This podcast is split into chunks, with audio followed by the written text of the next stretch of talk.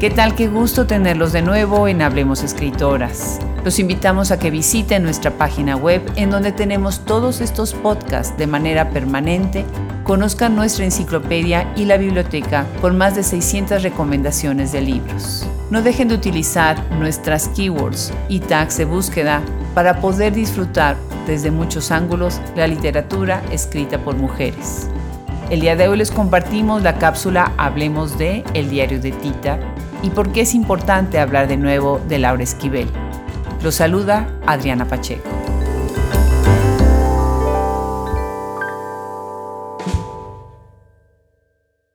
En el mes de noviembre, hace un año, tuvimos el honor de recibir a una de las escritoras que más han marcado el mundo de las letras y la sensibilidad de millones de personas, Laura Esquivel.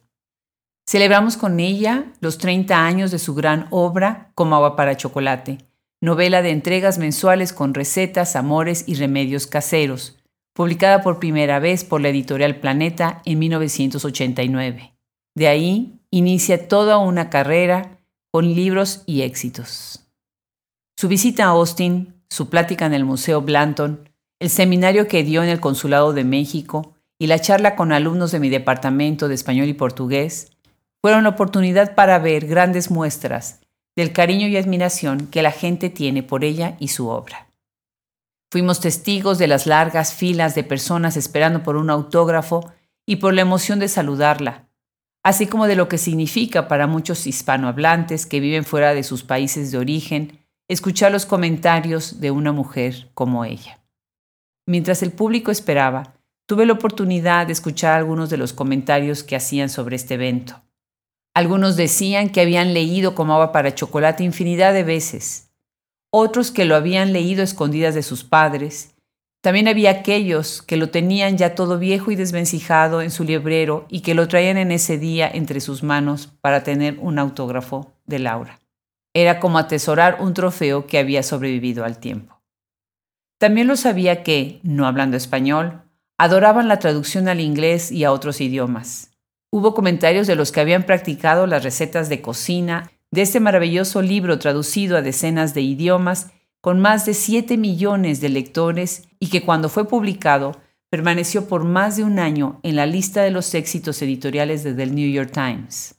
Claro que no faltaron los que hablaron de la gran película, cuyo guion también fue escrito por Laura Esquivel, dirigida por Alfonso Arau y con la actuación estelar de Lumi Cavazos, Regina Tomé y Yareli Arismendi. Todos recordamos bien que la historia inmortaliza a una familia de mujeres, Mama Elena, Gertrudis, Rosaura, Tita, Nacha, Esperanza y Chencha, quienes viven en una población de provincia en la época de la Revolución Mexicana. El libro escrito en un formato que imita las novelas por entregas del siglo XIX está dividido en 12 capítulos como entregas mensuales que van de enero a diciembre, entremezclando recetas de cocina y una historia de amor imposible. En una narración llena de realismo mágico, Esquivel presenta la vida de una madre, Mama Elena, una mujer de temperamento frío y duro que condena a su hija menor, Tita, a la soltería hasta que ella muera. Las historias de las otras hijas son, por ejemplo, Gertrudis, quien se enamora de un revolucionario y huye con él para luchar en la guerra. La historia de Rosaura, la hermana mayor, es muy diferente. Ella queda atrapada en un destino que no elige al ser obligada a casarse con Pedro Musquiz, el novio de su hermana menor. Pero Laura Esquivel no es solo un libro, es una época en nuestra literatura y en nuestro tiempo. Es la escritora de muchas historias que nos encantan y nos divierten y que nos hacen pensar sobre el significado de la pertenencia, la familia, el cuerpo, el deseo, las tradiciones. Es también la creadora de un personaje icónico, Tita. Sí, Tita es la voz de Comaba para Chocolate, pero es también su diario en donde nos narra cómo lucha para poder liberarse de preceptos y de un destino que le había sido también a ella impuesto. ¿Recuerdan ustedes cuando de niñas quemábamos románticas las orillas de nuestras cartas para darles apariencias de viejas? ¿Quién puede olvidar la letra manuscrita enseñada en sangre, sudor y lágrimas en colegios en donde plana tras plana teníamos que repetirla?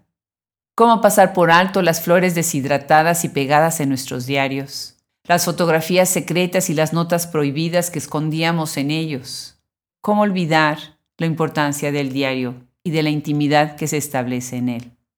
Así sucede con la publicación El diario de Tita en el 2016 por la casa editorial Penguin Random House, en donde nos permite ver la historia de ella, sus recetas, fotografías, los bordados, las historias de los integrantes de la familia y cómo ella los mira a través de sus ojos.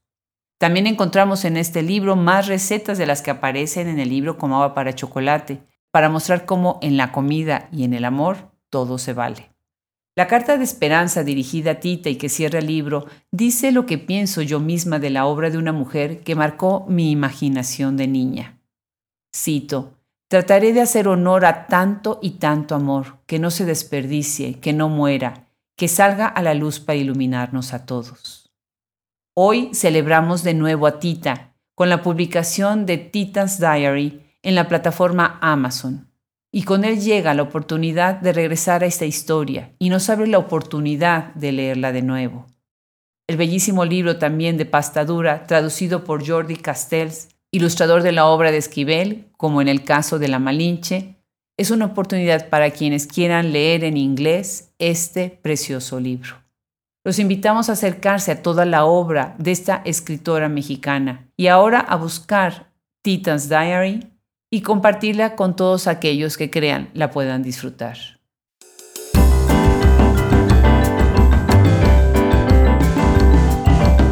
Muchas gracias por acompañarnos en esta cápsula. Gracias también al equipo que hace posible Hablemos Escritoras Podcast. Fernando Macías Jiménez en la edición, Andrea Macías Jiménez Social Media, Wilfredo Burgos Matos, Alejandra Márquez, Liliana Valenzuela, Juliana Zambrano, Fran Denster, Luis Enrique Castellanos, colaboradores y curadores de este gran proyecto.